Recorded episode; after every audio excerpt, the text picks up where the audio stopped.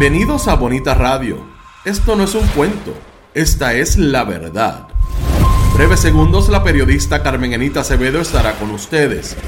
Bonita Radio está disponible en Facebook, Instagram, Twitter, Spotify, Google Podcast, YouTube, iVox y iTunes. Agradecemos a nuestros auspiciadores. Juana Díaz Coop, somos parte de ti. Vega Coop, de tu lado siempre. Nuestras transmisiones son viables también gracias al apoyo de ustedes. Pueden enviar sus donativos accediendo a bonitaradio.net. Allí podrán realizar su aportación a través de PayPal o tarjetas de crédito. También pueden realizar su donativo por ATH Móvil Negocios a la Fundación Periodismo 21.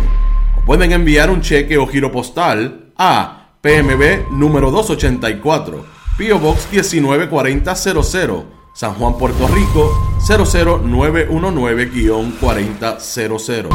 Bonita Radio. Esto no es un cuento. Esta es la verdad. Con ustedes, la periodista Carmen Enita Acevedo. En directo, desde el estudio, Roberto el Indio Acevedo. Saludos y buenas tardes, amigos y amigas de Bonita Radio, siempre presente en esta hora a las 5 de la tarde. Vamos a empezar un poco más temprano, a las 4 y 57 de la tarde. Bonita Radio se enciende para conversar con ustedes de un tema urgente que ustedes tienen derecho a saber. Vamos a hablar por lo menos los primeros 25 o 30 minutos de salud pública. Pero antes de hablar con nuestro invitado de hoy, el, el doctor Carlos eh, Díaz, presidente del Colegio de Médicos y Cirujanos.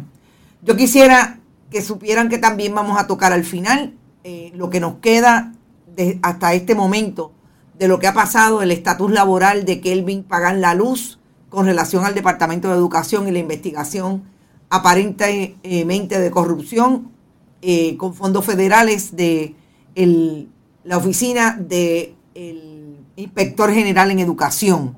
Vamos a hablar sobre eso y sobre lo más importante que ha dicho el liderato del Partido Nuevo Progresista, si algo, de las acusaciones, investigaciones de, de violencia contra la mujer, violencia sexual, de un eh, ayudante, ex legislador municipal, ex agente de la policía eh, de Puerto Rico en San Sebastián.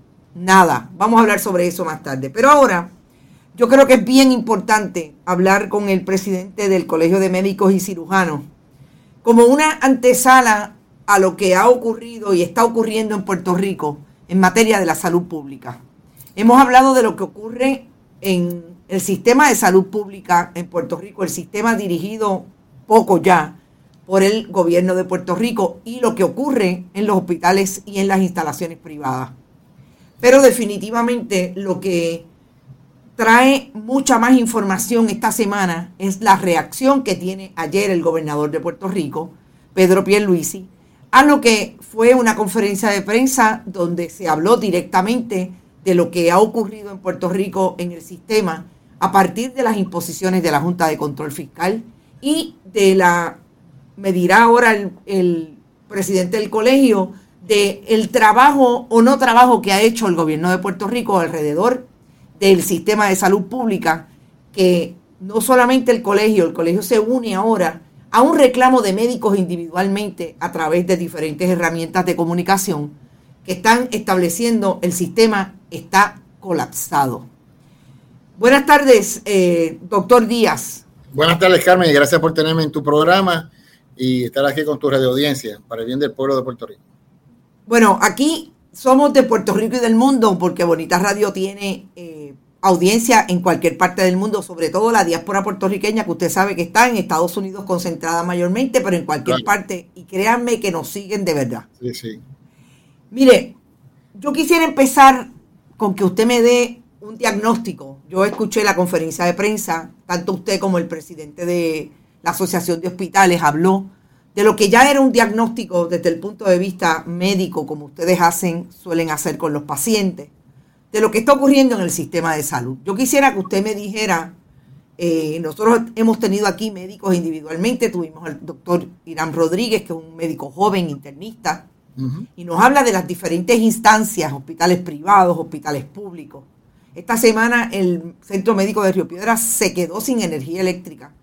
16 horas y hay hasta una persona muerta que su familia dice que murió eh, a consecuencia de ese apagón. Eh, en términos generales, ¿cómo ustedes están analizando lo que está ocurriendo en términos de la salud en Puerto Rico? Pues mira, esto está en estado grave.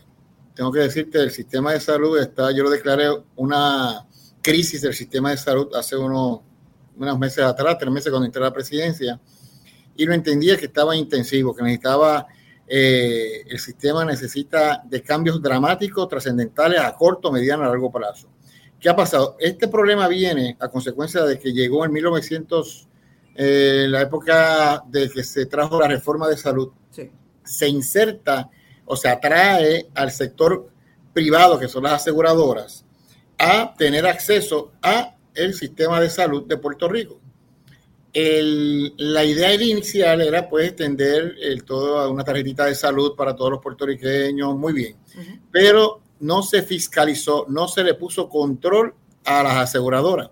Cuando tú pones a las aseguradoras, ya es un ente que va a ganar dinero, no va a invertir para perder antes de la aseguradora, que era el plan Arbona, lo que teníamos eran los CDT, el secundario, el centro médico. El centro médico recibía solamente aquello de una emergencia bien dramática, de los casos bien, bien dramáticos, porque todo lo demás corría en, los, en, el sistema de primario, secundario, de los hospitales eh, de secundarios regionales, y se atendían esos problemas. Pero que al caer entonces, vender las facilidades médicas, vender y permitir que la empresa privada, que son las aseguradoras, controlaran el sistema, pues las cosas sencillas que no se pueden atender en los hospitales que quedaron y las facilidades que quedaron, porque se, se vendieron como pescado bombado, en aquel momento se desaparecieron entonces los centros de entrenamiento de nuestros compañeros para entrenar. ¿Te está gustando este episodio? Hazte fan desde el botón apoyar del podcast de Nivos. Elige tu aportación y podrás escuchar este y el resto de sus episodios extra. Además, ayudarás a su productor a seguir creando contenido con la misma pasión y dedicación.